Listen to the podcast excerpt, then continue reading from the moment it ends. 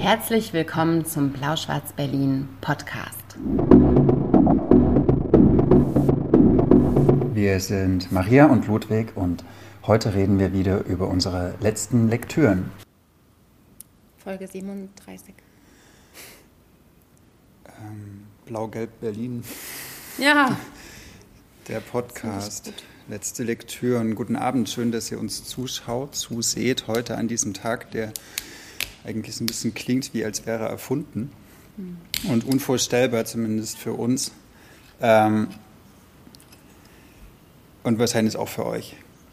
Also, wir haben heute lange überlegt, ob wir überhaupt den Podcast machen sollten oder ob wir sagen sollten, äh, über schöne Literatur quatschen ist heute vielleicht der falsche Tag dafür, weil es wichtigere Sachen gibt. Ähm, aber es ist auch immer, immer wieder die Literatur und die Bücher, die uns Sachen erklären können, die unseren Verständnishorizont erweitern, die ähm, dafür sorgen, dass wir andere Länder verstehen können und gute, gute, gute Gründe dafür finden, ähm, für Frieden und für Demokratie und für diese ganzen Werte einzustehen. Und deswegen kann auch ein Literaturpodcast ein ganz kleiner Teil dafür sein, dass wir ähm, dem etwas entgegensetzen, was wir heute in den Nachrichten gesehen haben. Und wir freuen uns, dass ihr zuschaut und ähm, ich hoffe, ihr habt trotzdem ähm, ein paar gute Gedanken heute. Wir versuchen sie auch zu haben und äh, ja, Hast du schön sind, gesagt. sind froh, dass wir auch wieder trinken. Also ich bin ein bisschen froh.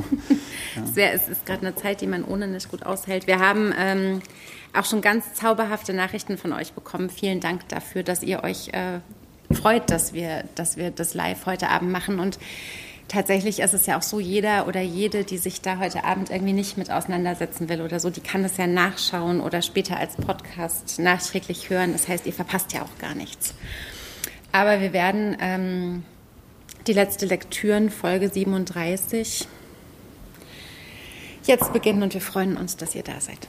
Genau, auf diesen, auf das Ende dieses Tages. So, Prost. Baldige Ende. Dieses wilden Tages. Ich habe, ähm, soll ich mal anfangen mit dem, mit dem, mit, mit dem Gedicht? Hm. Wir fangen ja jede Folge mit Lyrik an und ich habe den ganzen Nachmittag tatsächlich in so ähm, äh, Gedichtbänden rumgeforstet, die mich irgendwie, wo ich irgendwie gedacht habe, da könnte ich irgendwie Trost finden oder so ein bisschen Zusammenhalt oder sowas und habe ganz viel geblättert in so meinen alten Liebsten, so Hilde Domin, Else Lasker Schüler und so weiter. Und habe dann aber beschlossen, dass es eigentlich nur ein Gedichtband gibt, aus dem ich heute Abend kurz was lesen will. Und das ist der ähm, aus dem Verlagshaus Berlin, unserem, auch das fühlt sich warm und gut und richtig an jetzt gerade, Komplizinnen. Lyrikverlag hier in Berlin, ähm, in der Übersetzung von Jo Frank mit Illustrationen von Andrea Schmidt ist es, wann erschienen? 2014, 15 mhm. ungefähr. Und äh, Wilfred Owen, ähm, Die Erbärmlichkeit des Krieges, ist einer der, der War Poets im Ersten Weltkrieg gewesen. Und ich lese euch ein Gedicht und vorher ganz kurz ein Vorwort, das er diesem dieser Sammlung von, von Lyrik und Briefen sozusagen, also was der Verlag dem vorgestellt hat, also was Jo Frank dem vorangestellt hat. Das Vorwort lautet, dieses Buch handelt nicht von Helden. Die englische Dichtung ist noch nicht so weit, von ihnen zu sprechen. Weder handelt es von Taten, von Ländern noch irgendwas wie Ehre, Ruhm, Majestäten, Herrschaft, Macht oder Kraft nur von Krieg. Vor allem befasse ich mich nicht mit Dichtung. Es geht mir um den Krieg und um die Erbärmlichkeit des Krieges. Die Poesie findet sich in der Erbärmlichkeit. Allerdings sind diese Klagelieder in keinem Sinne tröstlich für diese Generation. Vielleicht sind sie es für die nächste. Alles, was ein Dichter heute tun kann, ist warnen. Daher müssen wahre Dichter wahrhaftig sein. Wenn ich angenommen hätte, dass dieses Buch überdauert, hätte ich vermutlich ihre richtigen Namen geschrieben. Aber wenn sein Sinn überdauert, eher Preußen überdauert, werden meine Wünsche und jene Namen sich frischere Felder verdient haben als diese in Flandern. Und das Gedicht, was ich euch jetzt lesen will, ist ganz kurz. Es heißt in der Übersetzung von Jo Frank Hymne für eine verlorene Jugend. Welche Trauerglocken läuten für euch, die sterben wie Vieh? Nur die wahnsinnige Wut der Waffen, nur der stotternden Gewehre schnelles Geschwätz plappert ihre hastigen Gebete. Keine Zeremonien jetzt, keine Gebete, keine Glocken, noch eine Stimme, die trauert, nur die der Chöre, die schrillen, durchgedrehten Chöre schreiender Schrapnelle und Signalhörner, die nach ihnen rufen aus traurigen Auen. Welche Kerzen werden für euch gehalten, euren letzten Wegen zu leuchten? Nicht aus den Händen der Jungen, aus ihren Augen werden die heiligen Abschiedsschimmer scheinen.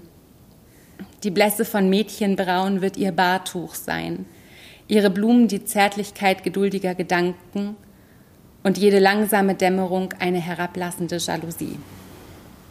Wilfred Owen in der Übersetzung von Jo Frank. Die Erbärmlichkeit des Krieges. Gestorben. Das Motto für heute. Gestorben. Vier Tage vor dem Ende, des, Ende Erste des Ersten Wel Ersten Weltkriegs. Ja, ich glaube, wir hätten vielleicht keine, keine Helme nach Kiew, sondern eher diesen Gedichtband nach Moskau schicken sollen. Sehr oft. Auf gute und wahrhaftige Lyrikerinnen und Autoren. Wehrhafte Poesie. Wehrhafte Poesie. Auch das. Was hast du an, ähm, an Büchern mitgebracht, lieber Ludwig?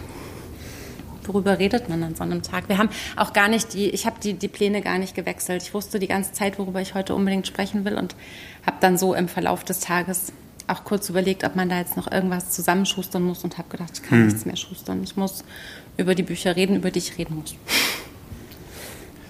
Ich habe eins, was sehr gut dazu passt, weil das ist mein Absacker, der, wo es auch Okay. um, um Krieg geht und Bücher. Ähm, aber das erst ganz zum Schluss. Vorher habe ich, ähm, ja, das, es ist schwierig, heute über irgendwas anderes, ehrlich gesagt, zu reden, aber es gibt zwei Autorinnen zumindest. Äh, ja, du hast auch zwei Autorinnen. ne? Ja, Mhm. klar. es gibt vier Autorinnen, die es auch an, an solchen Tagen wie heute verdient haben, besprochen zu werden. Ähm, und ich will anfangen mit Noemi Somalviko. Ist hier das Jenseits, fragt das Schwein. Es ist erschienen äh, im Verlag Wolland und Quist vor ganz kurzer Zeit, ich glaube vor drei Wochen oder sowas. Und ich muss ja, ich, ich schimpfe ja oft über die Wolland und Quist Cover. Ne? Ähm, Das stimmt, auch oft ich, mit ich, Grund. Ich bin sehr dem, dem Verlag unglaublich zugeneigt, weil ich da auch vor vielen Jahren mal angefangen habe. Oder ich habe da mal ein Praktikum gemacht, ganz vor elf Jahren. Und seitdem bin ich diesem Verlag sehr zugeneigt. Äh, und finde, die machen ganz tolle Texte. Manchmal machen sie nicht so gute Cover. Bei Ist hier das Jenseits, fragt das Schwein. Äh, finde ich, das ist eines der besten Cover, die Volland und Quist je gemacht hat. Sieht Also, leider auch überhaupt nicht wie ein Roland und Quist-Buch aus, muss man auch mal dazu sagen. Ähm, ja, aber das, ähm, das sind so für, für diejenigen, die uns nur zuhören und die uns nicht sehen, ähm, das sind so rosa Wolken mit einem türkisen Himmel. Es ist eigentlich gar nichts Spektakuläres, aber in diesem Himmel ist ein Kreis, wo das einfach das Bild nochmal umgedreht ist. Sowas. Also es ist wie man guckt äh, in den Himmel wie durch eine Linse und das ähm, ist auch ein guter Hinweis auf, auf den Inhalt des Buches. Ähm, also Noemi Somalviko ist eine Schweizer Autorin, die ist Mitte der 90er geboren, die ähm, hat in Biel studiert. Also wenn man in der Schweiz schreibt, dann hat man oft in Biel studiert. Das ist so das, das Hildesheim der Schweiz, kennt ihr wahrscheinlich. Ähm, und hat da genau literarisches Schreiben studiert und das kann sie auch sehr gut oder hat sie sehr gut gelernt, finde ich. Ähm, es geht um es geht um das Schwein. Ja. Also das, äh, und Schwein äh, hat, macht gerade eine schwierige Phase im Leben durch, äh, wurde von, hat sich getrennt von Biber. Ähm, Biber hat einmal zum Schwein gesagt, du bist zu nah am Wasser gebaut. Und wenn ein Biber das, wenn, wenn ein Biber das einem sagt, ist das schon ziemlich witzig. Und das, das äh, trifft auch so diesen, äh, diesen Sprachwitz und diesen Humor, den Noemi Somalviko... Also Schwein äh, ist ein Mensch und Biber ist ein Nein, Mensch. Ach so, Schwein nein. ist ein Schwein und Schwein Biber ist. Ah. ein Biber. So, und dann gibt es noch Dachs, dann gibt es noch Reh und Hirsch und Reh und Hirsch haben sich auch gerade getrennt. Ah. Ähm, und ich war bei der, bei der ähm, Buchpremiere letzte Woche, vorletzte Woche im Literaturhaus Berlin, wo äh, Noemi Somalvico unglaublich toll gelesen hat mit diesem Schweizer Akzent. Das ist wirklich, ich fand es grandios gut, so witzig und so trocken und so, so zart irgendwie. Also man kann sich dieses Video noch angucken, falls ihr mal auf andere Gedanken kommen wollt und Schweizer Akzent so liebt wie ich. Ähm, mhm. Dann schaut euch das unbedingt an, das ist wirklich lustig. Äh, Genau, und, und da ging es auch darum, ja, warum heißen die denn jetzt Schwein mhm. und Dachs und irgendwie, und ähm, die Moderatorin, die eine Pfarrerin war, äh, hat dann so einen klugen Satz gesagt, naja, die sind alle genderneutral. Dachs und Reh. Ah, du hast quasi keine Assoziation genau. Also wo der Dachs, nein, aber es heißt nur Dachs, also es wird ohne auch. der, genau, ja, genau. Also man, man weiß nicht, ob es jetzt ein männlicher oder ein weiblicher Dachs ist. Und darum, also Wenn man das, die im Wald genau. sieht, weiß man es auch nicht sofort. Ja, hm? musst du immer erst umdrehen. Auch dann weiß ich es nicht. Ich schon versucht. Okay. Hast du mal versucht, einen Dachs umzudrehen? Nee, aber ich habe versucht zu gucken, ob ich was sehe, ob ich es nicht erkannt. Auf jeden Fall, also die Hauptfigur ist Schwein. Mhm. Ähm, und Schwein hat auch ein bisschen Liebeskummer und fühlt sich allein und ähm, sitzt in der Küche und ähm, hört Radio und ähm, da ist irgend so ein blödes Gewinnspiel und da ruft es also aus hm. lau lauter Überdruss an und dann gewinnt es eine Reise in die Wüste. Und dann ja, weiß es nicht, was macht es jetzt mit dieser Reise. Sie will nicht, äh, das, Entschuldigung, Schwein will nicht alleine mhm. in die Wüste reisen und mhm. fährt zu Dax und fragt Dax, so, ja, willst du mitkommen? Und Dax sind so, befreundet, oder Genau, was? ja, mhm. geht so irgendwie in das Haus, wo Dax wohnt und so. Die wohnen alle in normalen Häusern. So. Äh, nicht im Dachsbau oder äh, im Schweinestall oder so, mhm. sondern äh, in, in, der Wohnung. Genau, hören nur Radio und, und so. reden mhm. und so. Mhm. Alles, ja. Ähm, und und da gesagt so, nee, nee, kann leider nicht in die Wüste. Ich habe gerade einen Apparat gebaut, mit dem kann ich in eine andere, ähm, in andere Dimension reisen. Und das Schwein so, was? Eine andere Dimension und so was? Ähm, naja, und dann, dann sagt Dax, na, kannst, kannst du mal mitkommen oder irgendwie. Und, und, und Schwein ist aber skeptisch und sagt so, nee, nee. Und dann reist Dax alleine in, andere, in eine andere Dimension und zwar zu Gott. Also dieser, dieser Wer reist da jetzt hin? Dax. Dax. Mit seinem Apparat. Genau, in dieser, genau, reist zu Gott. Ne? Mhm. Gott wohnt auch in so einer Wohnung mit seiner Schwester, hat so, so eine Trainerhose an, heißt das auf Schweizerdeutsch. Also mhm. wir würden vielleicht so Jogginghose sagen. Oder? Genau, und, und Trainerhose sagt sie. Also wir sagen Trainingshose. Oder Trainingshose. Aber vielleicht ja. sagt sie Trainerhose. Genau. Trainerinnenhose. Und, und Gott ist so ein, so ein bisschen melancholisch, der ist mhm. auch... Äh, Aber Gott ist ein der. Gott. Gott hm, ist ah, Gott. Gott. Aber Gott hat eine Schwester. Die Schwester von Gott ist die einzige. Äh, hat die Namen? Schwester. Na klar. Ich glaube, die heißt nur Schwester. Nur Emi. Ich glaube, habe es gut gelesen. Hm. Mhm. Genau, und Gott wohnt so in dieser, wie man sich das halt so vorstellt, so außerhalb der Erde. Und, und in, in seinem Wohnzimmer gibt es so ein, ein Apparat, äh, also die Erde. Die, der guckt da manchmal so hin, wenn ihm langweilig ist, ne? beobachtet, wie so die Kühe. Wie Gott. Ja, mhm. genau, und sowas. Und guckt ja. halt, was er da geschaffen hat. Und ja. wundert sich auch manchmal. Und naja, äh, aber so richtig, so einen richtigen Zugang hat er eigentlich nicht mehr zu seinem Werk. Ne? Und dann kommt jetzt DAX und dann gucken die halt zusammen ein bisschen Erde und irgendwie. Er so sehr was? beobachtet nur. Also er genau, ja, nö, nee, nee, nee, nee, der hat es halt geschaffen und, und sowas und ähm, mhm. ja und, äh, und, und, und dann unterhält er sich mit Dax und die sitzen in der Küche und trinken Tee. Manchmal Wie findet er, dass Dax jetzt kommt? Findet er okay? Oh, das findet er nett, so okay. auch eine gute Abwechslung so und die, die freunden sich auch an und, und mhm. dann stehen sie auf dem Balkon und sowas und gucken in die Sterne und ähm, da gibt es auch so einen kleinen Teich so vom Haus von Gott. Ähm, Genau, und abends geht aber Dax dann wieder zurück. Er sagt, oh ja, ja, genau, muss jetzt wieder mal zurück und geht auf die Erde und dann äh, am nächsten Tag trifft der Schwein wieder äh, und sagt, hey Schwein, komm doch mal mit. Und dann fahren sie zusammen zu Gott. So, was? Also, Kamera. Ähm, ja, und so, so entwickelt sich die Geschichte und die fahren immer mal dahin. Zwischendurch wird auch mal zu, zu Reh geblendet, der halt diesen, äh, das, diesen schlimmen Liebeskummer hat, weil, weil Hirsch, weil Hirsch so ein Arsch war. Oh, äh, genau, und es ist, äh, also eigentlich sind alles, alle Figuren so ein bisschen lost, aber auch gleichzeitig ist es so komisch. Irgendwie. Ist Schwein jetzt in die Wüste gefahren? What's ab? Ach so. Maria, du bist immer so ungeduldig. Ja, verzeihung. Äh, also gerade sind wir noch bei Gott, bei Gott in der Butze. Ne? Ja. Die gucken ein bisschen Erde, trinken zusammen Tee, stellen mhm. auf den Balkon so. Und dann hat Dax natürlich, Dax hat immer viele Ideen. Ähm, die Ideen, man könnte auch mal ins Jenseits reisen.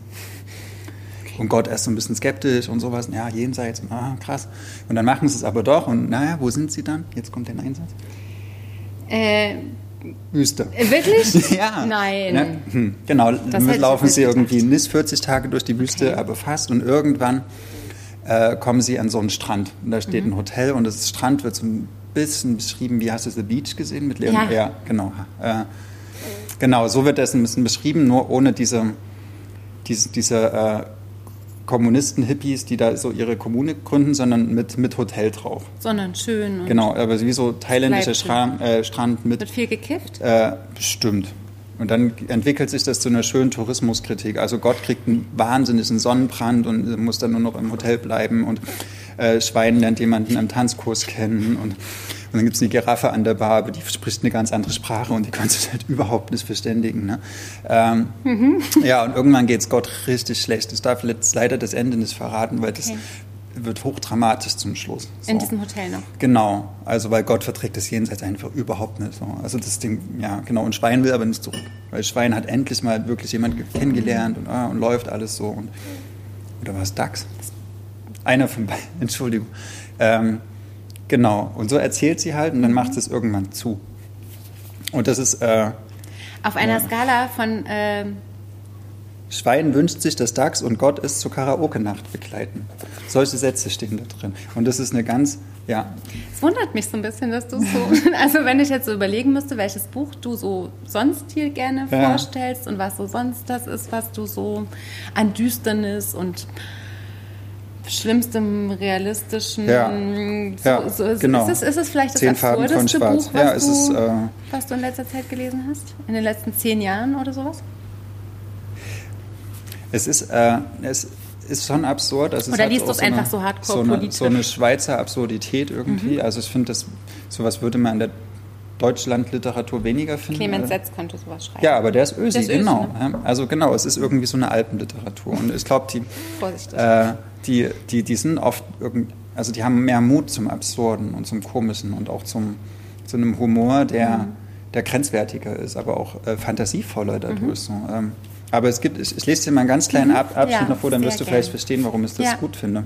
Ich verstehe jetzt schon, ja. dass man es gut findet, nur dass du es gut findest, überrascht mich. Also ich verstehe es, aber es überrascht mich. Okay. Zu Hause setzt Gott sich vor das System. Also der nennt das, die Erde nennt das System. Ja. Zu Hause setzt Gott sich vor das System. Er schaut zu, wie sich die Erde dreht. Er schaut zu, wie der Mond leuchtet. Dann setzt er die Fernbrille auf und guckt in eine Stadt.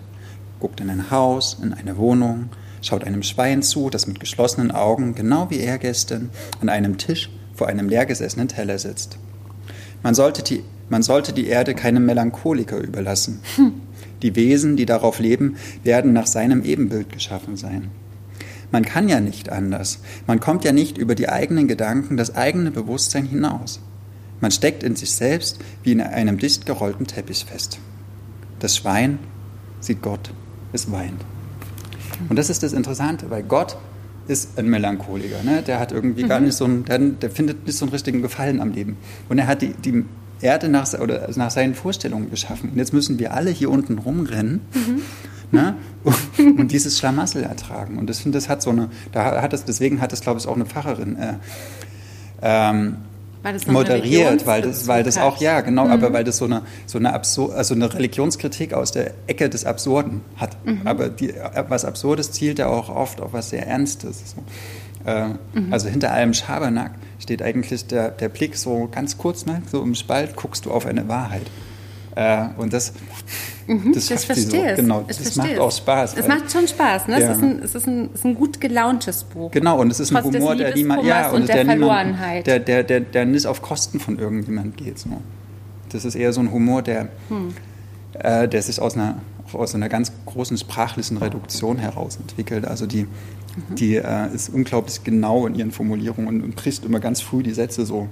Die macht die ganz früh Das ist auch ein zu. ganz dünnes Büchlein, ne? Ja. Also für die, die jetzt den Podcast nur hören, ist das so ein, so ein relativ kleinformatiges, 130, 135 also schafft Seiten. man in zweieinhalb Stunden zu lesen und man ist wirklich mal kurz draußen. Debüt. Also für, für die Leute, die, die gerade keinen Bock vielleicht doch auf so diese Realität haben, die sie umgibt, ähm, ist das ein guter Ausflug ins außerhalb des Systems. Entschuldige, wir werden heute nochmal eine Schweizer Autorin haben und auch nochmal kurz auf hervorragend gelungene Blurbs kommen. Blurbs ist ja wirklich eine Kunst. Ne? Ich ja. erkenne es gerade immer wieder und gucke gerade mit großer Neugier, welche Blurbs gefallen mir auch, welche finde ich ja.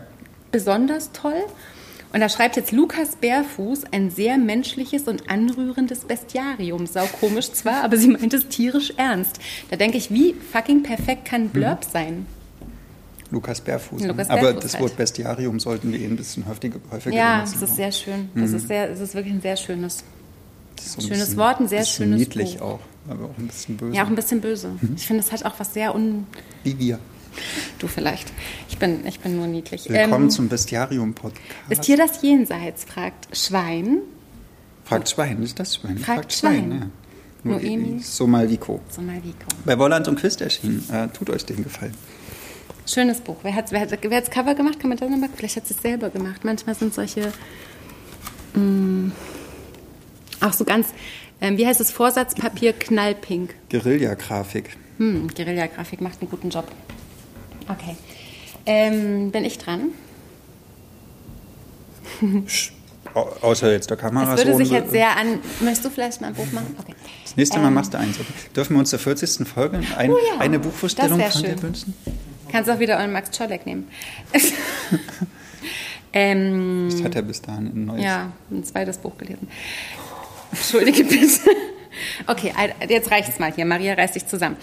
Aber es war ein wirklich harter Tag, ihr wisst Bescheid. Also ich habe eigentlich gedacht jetzt, äh, ich, ich nehme jetzt nicht die Schweizerin, die ich noch habe, sondern ich nehme das äh, dicke, dicke äh, Buch, wo ich eigentlich die ganze Zeit gedacht habe, bis du jetzt gerade gekommen bist, habe ich gedacht, das ist das absurdeste Buch heute, aber ich sehe, die, die Konkurrenz ist hart. Ähm, absurd ist aber tatsächlich auch Mariana Enriquez, unser Teil der Nacht, aus dem argentinischen Spanisch übersetzt von Silke Klemann und Inka Marter. Ich gucke mal ganz kurz, ob das stimmt. Ich habe es nämlich auswendig gelernt, aber erst vorhin. Silke Klemann und Inka Marter ähm, für den Tropenverlag. Und zu diesem ähm, Buch muss ich ganz kurz eine Vorgeschichte erzählen. Das ist zu mir gekommen, weil ich mit unserer lieben Kollegin Magda Birkmann an der Theke stand während meiner Ocelot-Schicht und Magda erzählte plötzlich so, boah Maria, ich muss dir unbedingt erzählen, ich freue mich so mega auf ein Buch, was demnächst auf Deutsch erscheint. Meine ganze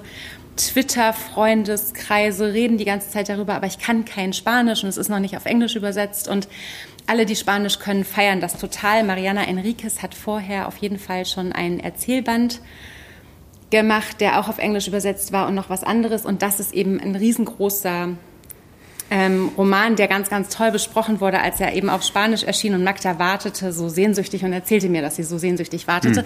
Und ungelogen, und ich glaube nicht an Zufälle, geht in dem Moment der Verleger vom Tropenverlag durch die Tür.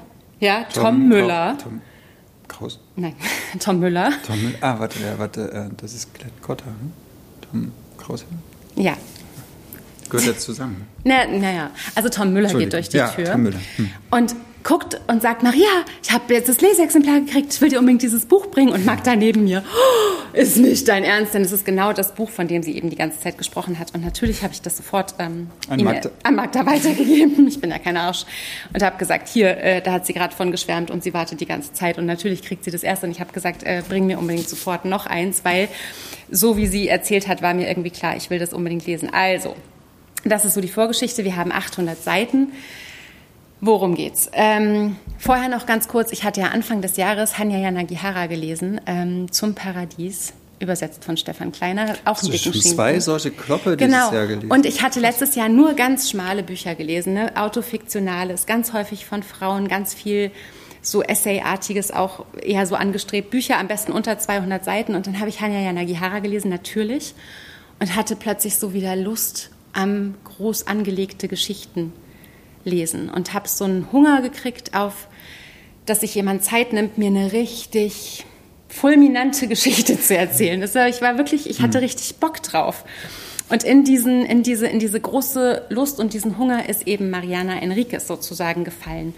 Und ähm, auch das ist mehr oder weniger, würde ich sagen, ein Familienroman. Es handelt, ähm, also es zieht sich eigentlich über 40 Jahre und erzählt ich fange mal so ein bisschen beim Anfang an, die Geschichte eines Vaters und seines Sohnes, die in den 80ern, würde ich behaupten, sich mit dem Auto aufmachen und die eindeutig auf der Flucht vor irgendwas sind und man blickt aber nicht so richtig, wovor sie eigentlich fliehen und überhaupt entspinnt sich das ganze Buch erst über die ganze Strecke. die haben beide scheinbar, der Vater scheint übersinnliche Fähigkeiten zu haben, so würde ich das mindestens nennen. Und der Sohn ist auch auf jeden Fall ähm, begabt in die Richtung, aber so richtig erschließt sich das tatsächlich erst im Lesen. Und dann erzählt Mariana Enriquez eben über 40 Jahre argentinischer Geschichte, eine Familien, ein Familiendrama, würde ich fast sagen, über einen international agierenden äh, okkulten Orden, würde ich das nennen, hm. der in äh, einer Familie quasi äh, sich so eine, so eine, so eine, so eine sehr, kennt ihr so Sekten und dann gibt es so eine Familie, die das alles regelt. Also ich habe da ganz wenig drüber gelesen, hm. ehrlich gesagt, aber ähm, meine Großeltern sind in der Neuapostolischen Kirche. Das schlimmer. ist so, okay, noch schlimmer als. Okay. Weil, weil richtig, richtig okkult, so richtig mit Opfer oh. und Blut und hm. ein Keller voller Folteropfer. Also dieses Buch ist wirklich, wirklich richtig, richtig brutal. Das ist überraschend brutal.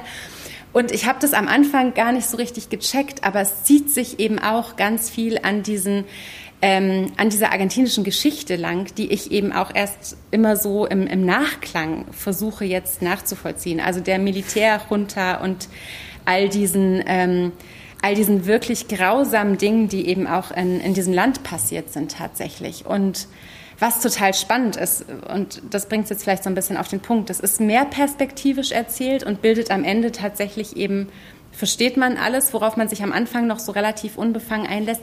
Ich habe Stranger Things nicht gerne geguckt, ehrlich gesagt. Was ist Stranger Things? Es ist eine, eine, Serie von Jugendlichen, die auch so einer übersinnlichen Geschichte auf der Spur okay. sind, auch so ein bisschen 80er-Vibes. Mhm. Und viele Leute mögen das sehr. Und ich habe das nicht so mega toll gefunden.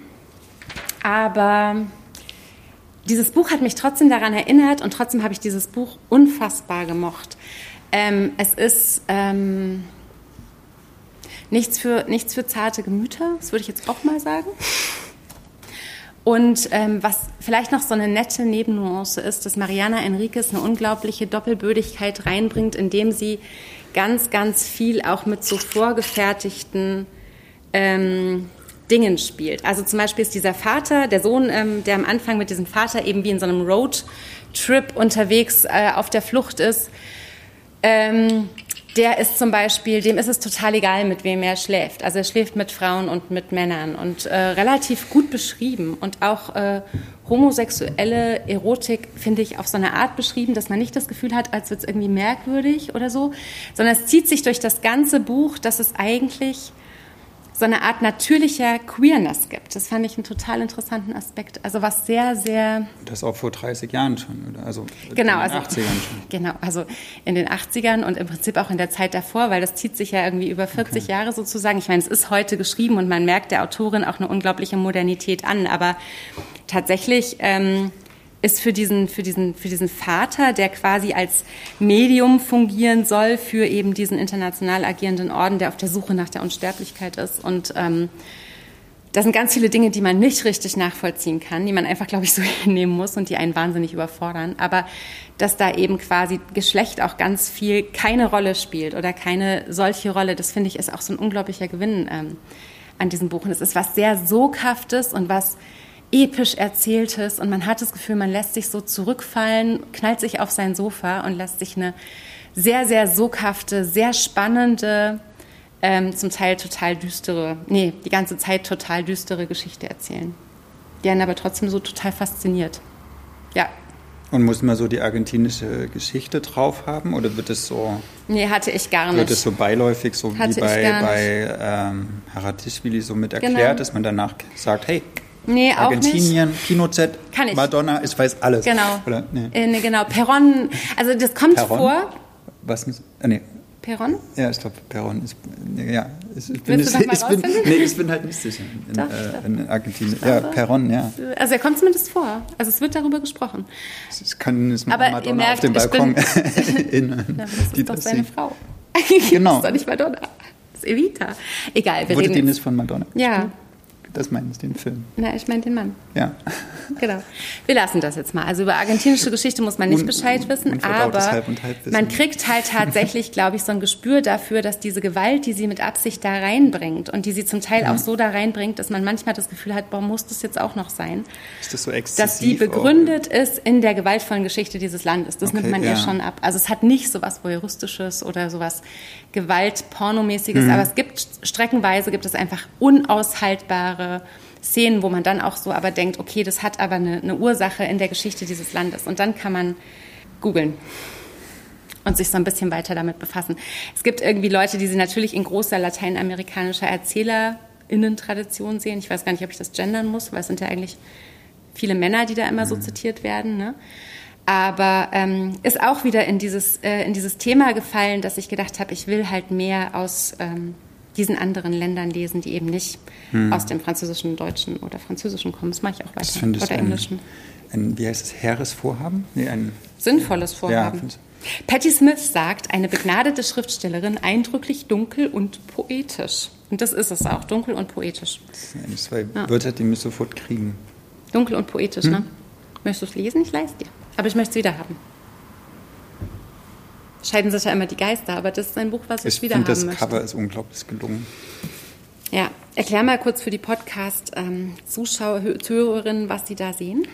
Ich würde sagen, das ist, äh, da ist ein Engel drauf Mhm. vor einem Himmel und das äh, sieht so eine italienische Renaissance aus. Also es Fallen könnte- Angel von Alexandre Cabanel, Okay, 1847. ein bisschen nachrennen. Aber so, das könnte auch irgendwo in der Sixtinischen Kapelle, Kapelle ein Ausschnitt sein, so wie das aussieht. Es gibt ganz viele Leute, die uns erklären, was hier alles. Äh, du äh, musst äh, mal kurz übernehmen.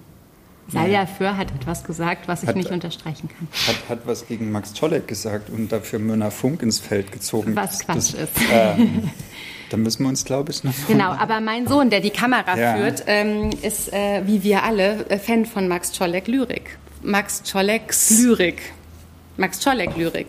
Das könnte auch ein Begriff werden, feststehender. Ich finde auch, das integriert Und, euch ähm, war ein guter Essayband. Absolut. Aber den hat er noch nicht gelesen. Ich wollte jetzt bei der Schuster bleibt bei deinem Er kann es ja nicht verlangen, dass er jedes Jahr ein Buch Genau. liest. Also. Aber das, was äh, Mirna Funk zu Max Czolek gesagt hat, ist unter aller Sau. Muss man, Ich glaub hab das auch gar nicht mitbekommen. Sagen. Ist auch nicht so wichtig. Mirna Funk sagt ja viel, wenn der Tag lang ist. habe ich da finde, die sagt vor allen Dingen auch viel, was unter all das Sau meine ist. Meinung gerade geändert, so ein bisschen in letzter Zeit zu diesem Fall. Ehrlich? Jetzt haben wir aber, ah, komm. da freust du dich, das- ne? ja, Hm. Ganz ehrlich. Ich habe sie lange Was sie verteidigt. über arbeitende Mütter gesagt hat. Mhm. Boah. Wir wollen jetzt nicht über Mirna Funk reden. Nee. Und auch nicht über Max Czolek, Nee. sondern über dein äh, nächstes Buch. Über eine DDR-Meisterin im Kanuvierer wollen wir jetzt reden. Hat Ähm, sich sehr damit befasst. Wir uns auch, Salja.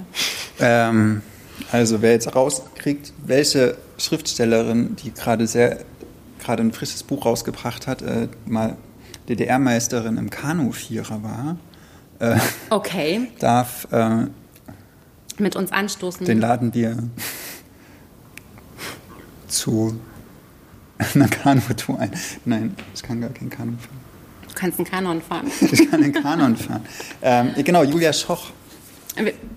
Ich habe es nicht gewusst, ich musste es googeln. Ich hätte es auch bis jetzt nicht. Ähm, die Julia Schoch, die schon ein paar ähm, Bücher geschrieben hat, die mit ihrem Buch ähm, mit der Geschwindigkeit des Sommers sogar für den Preis der Leipziger Buchmesse nominiert war und auf Platz 1 der SWR-Bestenliste war. Ähm, also eine, keine ganz unbekannte Autorin, es ist kein Debüt. Ähm, sie hat jetzt das Vorkommnis bei DTV veröffentlicht. Die Biografie einer Frau ist im Untertitel. Ich finde, das hätte es nicht gebraucht, dieses Biografie einer Frau äh, weil man von der Biografie so eine Art durcherzählte Geschichte erwartet und das ist es nicht. Ähm, obgleich es eine äh, sehr, sehr biografische Bewegung in sich trägt. Also es, ähm, es geht um eine Autorin, die ähm, Mitte, Ende der 60er Jahre in der DDR geboren wurde, wie auch Julia Schoch. Ähm, und die dann in den 90er Jahren Schriftstellerin ist und eine Lesung hat und ähm, oder sogar in den 2000er Jahren, weiß ich gar nicht mehr genau. Ähm, und dann auf einmal nach so einer Lesung steht halt eine, eine Person vor ihr und sagt so, hey, wir haben den gleichen Vater. Und sie so, so total geschockt. Das passiert gleich auf der ersten oder zweiten Seite. Das ist wirklich so ein, so ein krasser Schock für sie. Und ausgehend von, diesen, von dieser Information, dass sie eine Halbschwester hat, die älter ist als sie, also dass ihr Vater. Was denn? Ich muss ganz kurz einmal noch auf Salja Förs Einwurf reagieren, okay. weil es mich sonst, glaube ich, fertig macht. Liebe ja. Salja, wir lassen dir deine Einschätzung so, wie du willst, aber der Satz, dass Nirna Funk alles zu Max Czolek gesagt hat, den haben wir als Quatsch bezeichnet. Und da bleiben wir auch bei, weil die hat nicht alles zu Max Czolek gesagt, weil Max Czolek natürlich viel mehr ist, als Mirna Funk zu ihm sagt oder über ihn sagt. Und damit können wir es jetzt lassen. Entschuldige bitte, Julia Schoch. Ich versuche nur währenddessen die Kommentare zu managen, Bitte. das ist manchmal schwierig.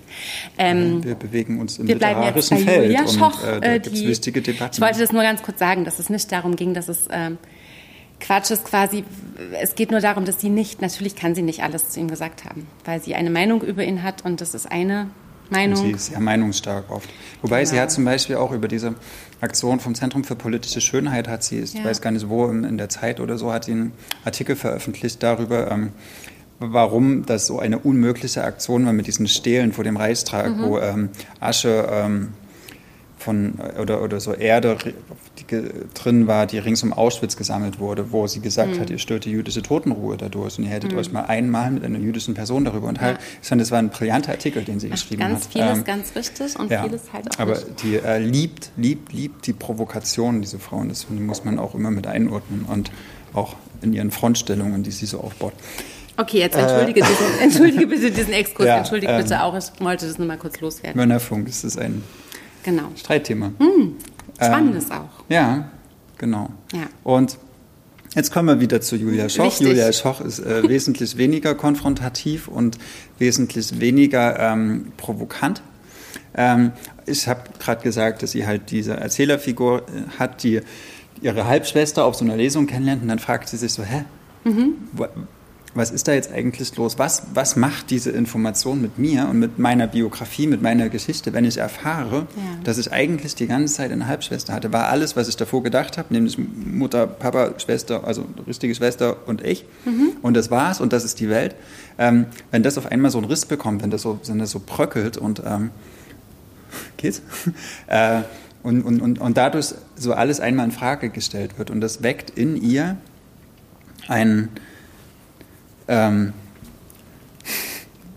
Assozi ein Assoziations, äh, eine Assoziationsbewegung, dass sie so guckt, ja, okay, was war in den 60er Jahren? Ihr Vater hatte nämlich damals ein witziges Wort, ein Bratkartoffelverhältnis. Oh, das kenne ich. Sag mal, was ein Bratkartoffel ist. Ich kannte, es ich kannte das Wort. Ich kannte es nicht. Das, das habe ich schon mal gehört. Mm, es geht, also Bratkartoffelverhältnis, genau. Man, geht dann wieder nach Hause es ist, Das war in der Zeit, wo es noch so eine Mangelwirtschaft gab, wo, mm. wo man halt wirklich, wo Essen noch viel, viel wichtiger und, und rarer war als jetzt. Und dann ist man als Mann zu einer Frau gegangen, die hat für einen gekocht. Mhm. Äh, und dafür hat man ihr Liebesdienste erwiesen. So. Das ist ernst. Ich ja. dachte, man hat sich einfach mit durchgefressen und. Genau, äh, also die Frauen haben sich sozusagen gerade in dieser Zeit, vielleicht nach dem Krieg, wo es noch nicht so viele Männer gab, okay. äh, haben die für die Männer gekocht und dafür haben die Sex bekommen. So. Und das war so ein, ja. Okay. Essen ich dachte, so für schnelles Essen. Es ist ein Essen. Es ist so ein, so nee, es war ein Tauschgeschäft. Man geht schnell dahin und dann. Genau, und sie war halt wesentlich älter und aus diesen. Okay. Und diese, die Frau hatte auch mehrere Männer. Also er war irgendwie junger Soldat, war stationiert ähm, in der Nähe in der Kaserne und mhm. Äh, und da sind ganz viele von den Soldaten halt immer zu ihr gegangen und haben gesagt, hey geil, bei der kriegst du ein Essen, wenn du sie so, hä? und ich so, hä? Eigentlich ist das auch eine Umkehrung, weil das die, die Frau so äh, die, die bedürftig macht. Ist, genau, und eigentlich ist es ja eher so, dass die Männer so diejenigen sind, die sich äh, irgendwie irgend, genau, die irgendwas ja. geben müssen, damit sie Sex bekommen. So, ja. ne? Da ist es okay. umgedreht so. Zumindest so, wie ich es verstanden habe. Okay. Äh, genau, und aus dieser äh, Frucht der Kartoffel, aus dieser Kartoffel ist eine, ein, ein Samen entwachsen. Ähm, Spro Spro ein Spross entsprungen.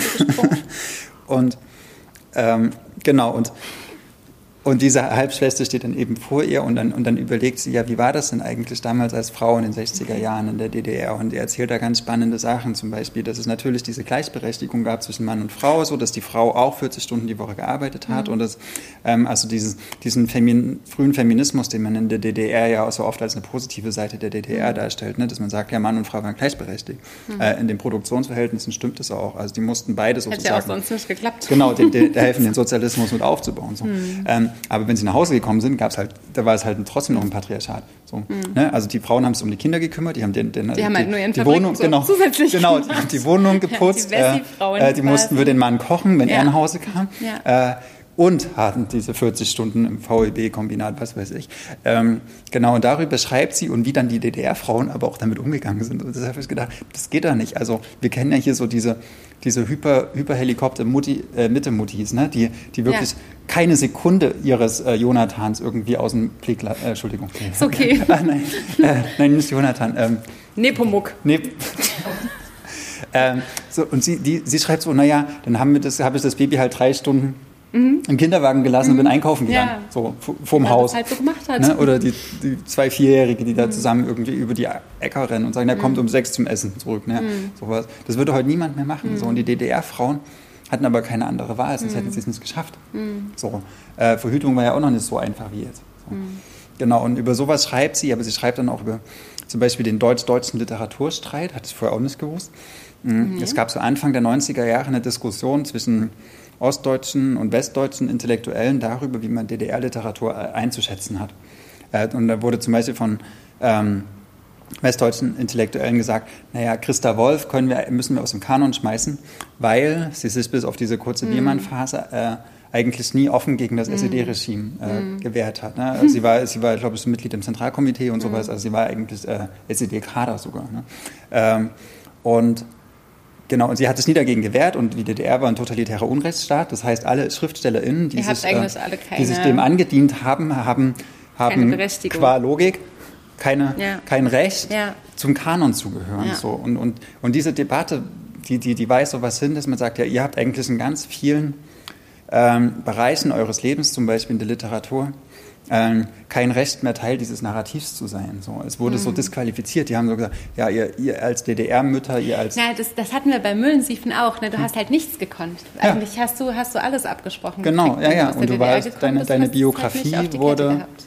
Wurde so negiert. Ja. Und das, und das äh, schreibt sie aber in einem sehr subtilen Stil. Also es ist nicht so eine, so eine Haut drauf, Ja. Mhm. wir, wir, hatten, wir wurden vergessen oder sowas, sondern eher, was macht es, wenn, Ja. wenn eine, ein Teil der, der Geschichte so vergessen wird und, und wie, wie konstruieren wir Narrative? Und eigentlich ist es immer ähm, eine Frage, okay, wie viele Informationen haben wir? Und wenn wir manchmal kleine Informationen bekommen, ändert sich die ganze Sache, wie diese Schwester.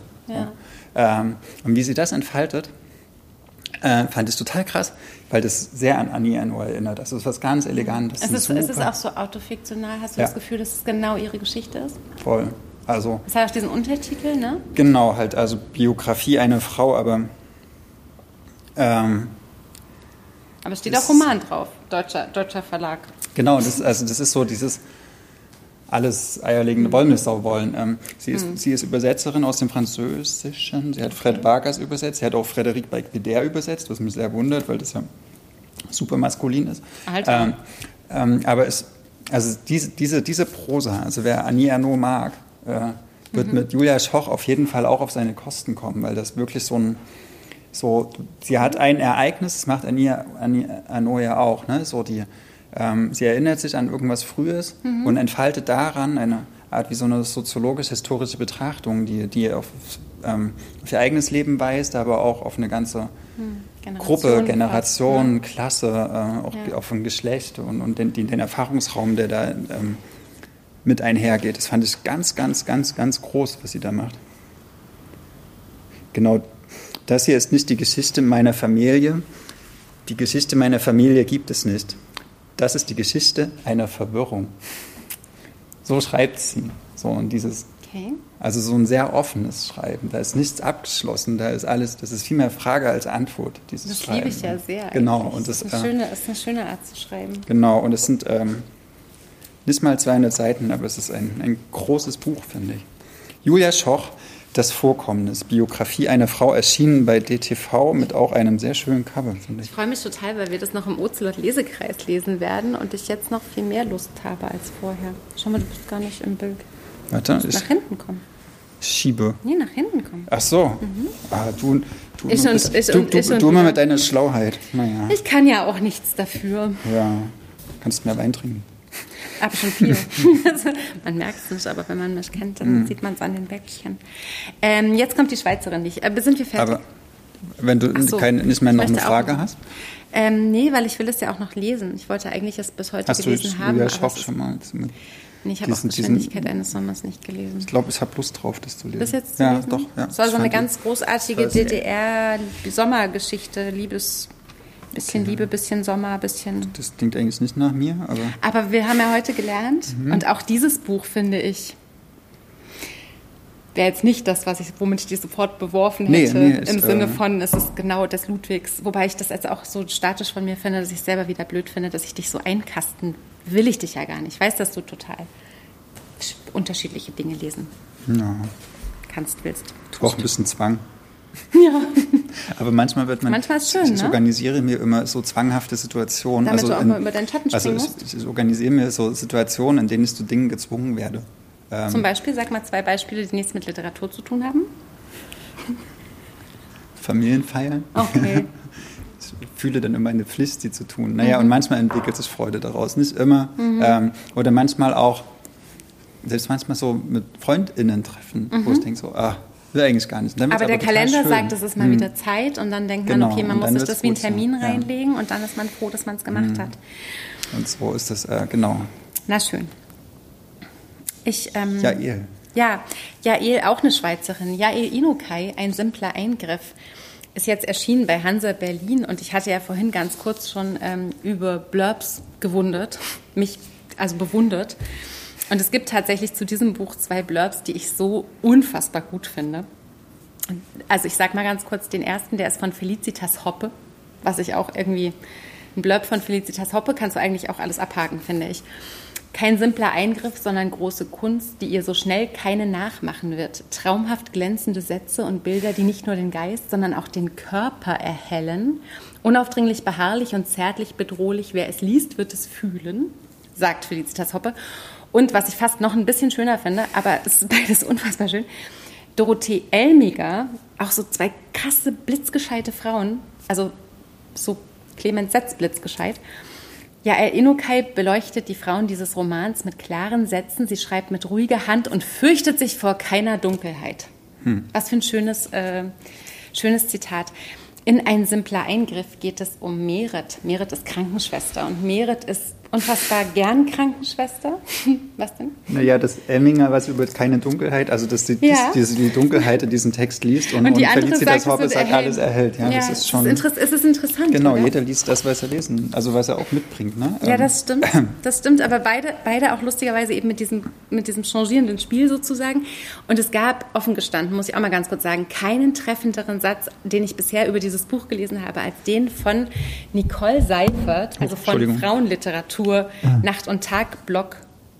Ja. Nicole Seifert, sag nicht, wir haben das Mikro nicht an. Doch, ist an. Okay. Ich könnte das nicht nochmal machen heute. Und Nicole Seifert hat nämlich gesagt, dass sich Jael Inukais Roman wie ein Klassiker liest. Und ich habe das gelesen bei Nicole Seifert und ich dachte, genau, genau das ist es. Und genau das macht es auch so ein bisschen schwer, über die Großartigkeit dieses Buches zu reden, weil es sich wirklich wie ein Klassiker liest. Und es glaubt einem keiner, bis man es selber gelesen hat. Ähm, also es geht um Merit. Merit ist Krankenschwester und Merit ist so eine Krankenschwester in einer Zeit, die nicht näher benannt ist, aber in der Krankenschwestern ihre Tracht auch angezogen haben wie eine Uniform und in diesem Beruf mehr aufgegangen sind, als es eine Krankenschwester, die natürlich heute ähm, genauso wichtig ist, ja, aber das hatte quasi noch so einen anderen Aspekt, also so einen, der weit über das Leben hinausgegriffen hat. Die hat in einem Schwesternheim äh, wohnt, diese Merit, und zieht ihre Tracht auch wirklich mit so einer besonderen Geste quasi an und geht quasi in diesem Beruf besonders auf. Das war ja auch so eine Möglichkeit, aus der familiären Enge rauszukommen. Ne? Das war, Das, so ein, das war so zum Teil eben so ein, so ein sich befreien auch Ja, und, stimmt. und andererseits war es aber natürlich auch sich ein Befreien in eine ganz andere Form von Zwängen oder, oder Enge oder Strenge vielleicht auch. Und diese Merit-Krankenschwester, die ist auf einer Station und hilft dort einem, äh, ich würde heute sagen, Neurochirurg, der Eingriffe am Gehirn von Menschen vornimmt, um deren Leiden zu erleichtern, würde ich sagen, weil sie sich nicht richtig in die Gesellschaft einfinden wollen. Sowas wie Lobotomie. Ja, also im Prinzip finde ich, wirkt es so ein bisschen, aber es wird nie genau benannt.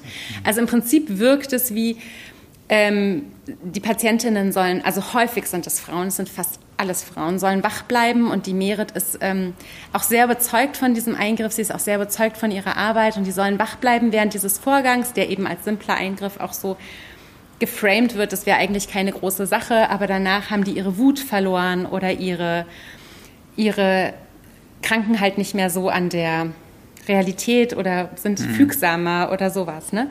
Da bleibt aber wahnsinnig viel auch in unserer in der Art, wie wir das halt lesen, finde ich. Mhm.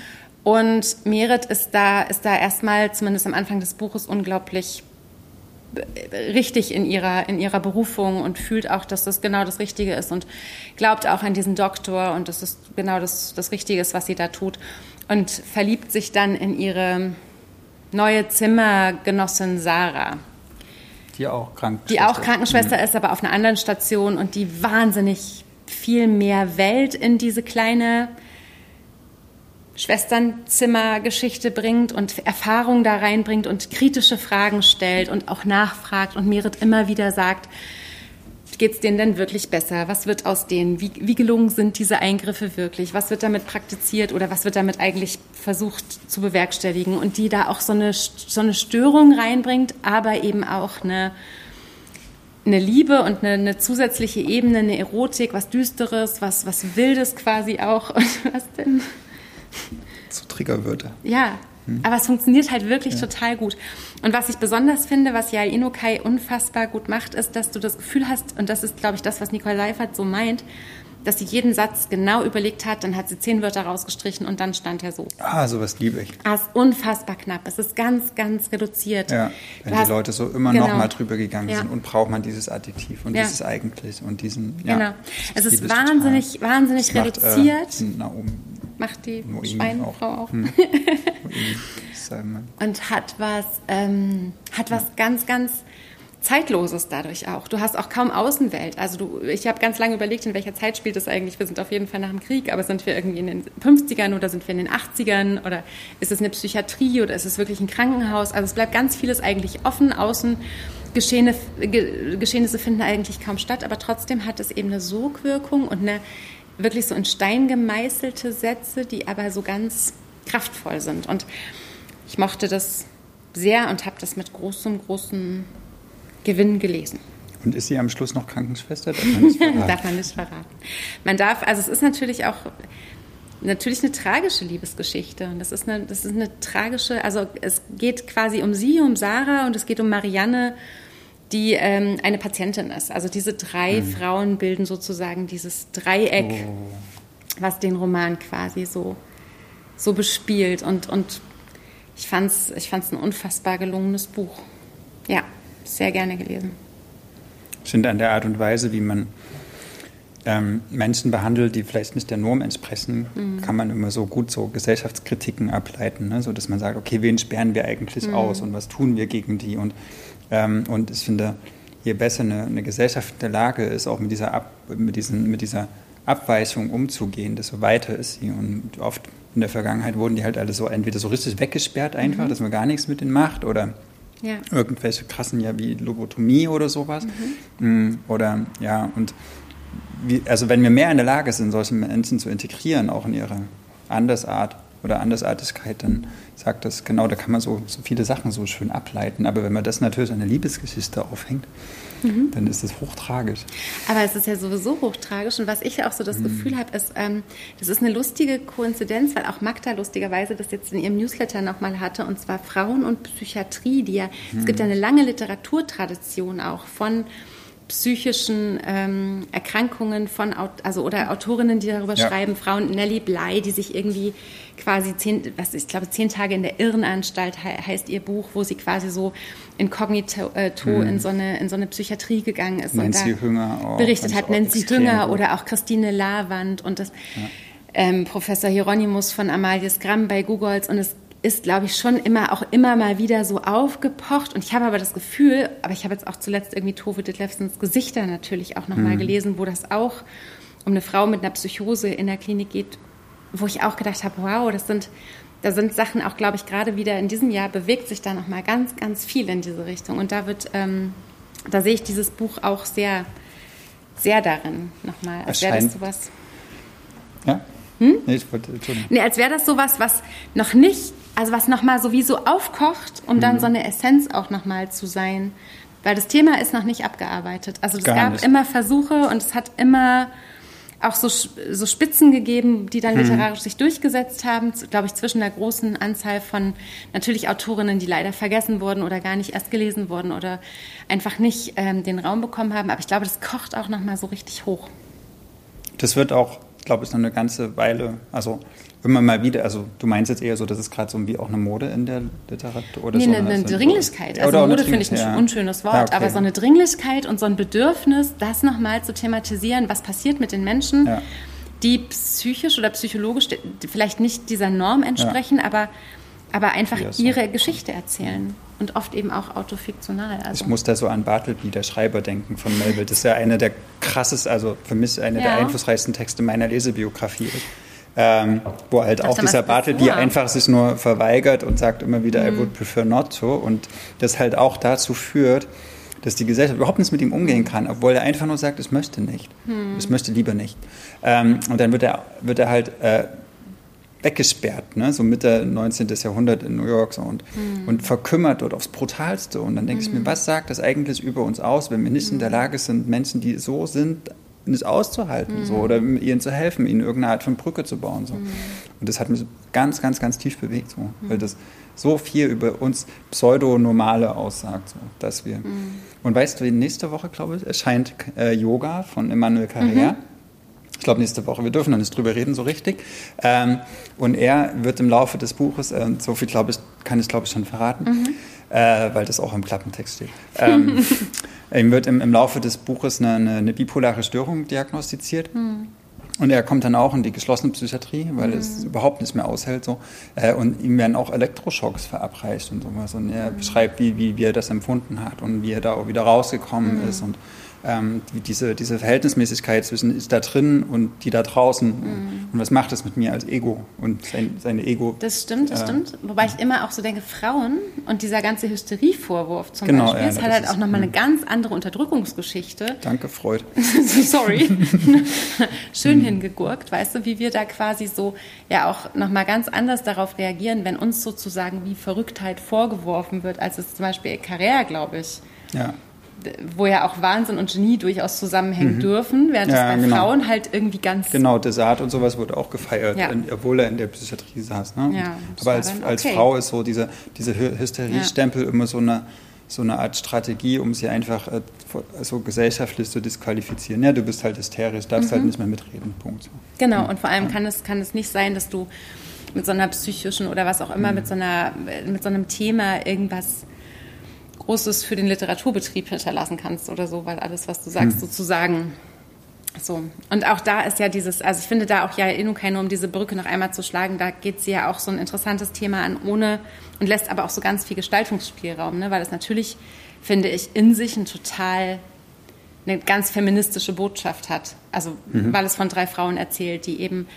in dieser Klinik, da gibt es dann diesen einen Professor, der mit der, der natürlich ein Mann ist, ne? natürlich ein Mann ja, ist genau. und mit der Merit auch auf so eine sehr interessante Weise redet, der aber auch immer mit seiner Tochter telefoniert und so, ein, so eine ganz merkwürdige Rolle spielt. Aber ansonsten geht es natürlich auch um die Befreiung dieser, dieser dieser, dieser engen Gedanken, die auch diese Krankenschwester eben hat und diese, diese, diese Krankenschwestern Aufgabe so mit sich bringt, eigentlich keine Fragen zu stellen und so weiter. Und, ähm, und dann eben um diese, um diese Liebe zwischen diesen beiden Frauen. Und das finde ich halt schon so ein, das ist ganz subtil, finde ich, aber ganz stark ein eindeutig feministisches Buch. Noch zwei Minuten. Wirklich? Oh, krass. Wir hatten lange kein Dings mehr. Okay, mach schnell einen Absacker und wenn meiner nicht mehr kommt, mache ich nächstes Mal. 1,30. Wirklich? Wir hatten mein Absacker ist bedrohte Bücher von Richard Ovenden, eine Geschichte der Zerstörung und Bewahrung des Wissens. Da geht es darum, wie Bibliotheken zerstört wurden in der Vergangenheit. Ganz eindrücklich, die, ähm, als die ähm, Serben im in den 90er Jahren äh, in, in den, in, nach Bosnien eingefallen sind, haben sie ganz gezielt, also sie haben ja äh, Sarajevo äh, umlagert und haben ganz, ganz gezielt die Bibliothek von Sarajevo, eine der mhm. wichtigsten, die größte Bibliothek des Balkans, haben sie zerstört. Und sie haben damit ganz bewusst versucht, die Kultur dieses Landes zu zerstören. Und was es bedeutet, Wissen zu bewahren, indem man Bücher bewahrt, ähm, das erzählt mhm. dieses Buch. Und es ist ähm, auch ein, ein, ein, ein großes Plädoyer gegen den Krieg. Ich finde es unglaublich wichtig. Äh, bedrohte Bücher von Richard Ovenden. Morgen erscheint das neue Buch von Nino Haratischvili. Und es ist genauso großartig. Ähm, Bibelka. Ich weiß, das ist die Frage, die morgen alle stellen werden und deswegen sage ich es jetzt auch schon gleich. Ich glaube, ich darf das auch schon sagen, weil das ist auch äh, in den Läden schon das mangelnde Licht. Ähm, ich finde, sie hat es halt nochmal geschafft, auf eine ganz andere Art, aber sie hat es geschafft. Lasst uns für Frieden sein. Ja. Immer und, wieder. Ähm, für Literatur. Danke fürs Zuschauen. Das finde ich auch. Danke fürs Zuhören. Wiedersehen. Das war der Podcast zu unseren letzten Lektüren. und Maria von Blau-Schwarz Berlin.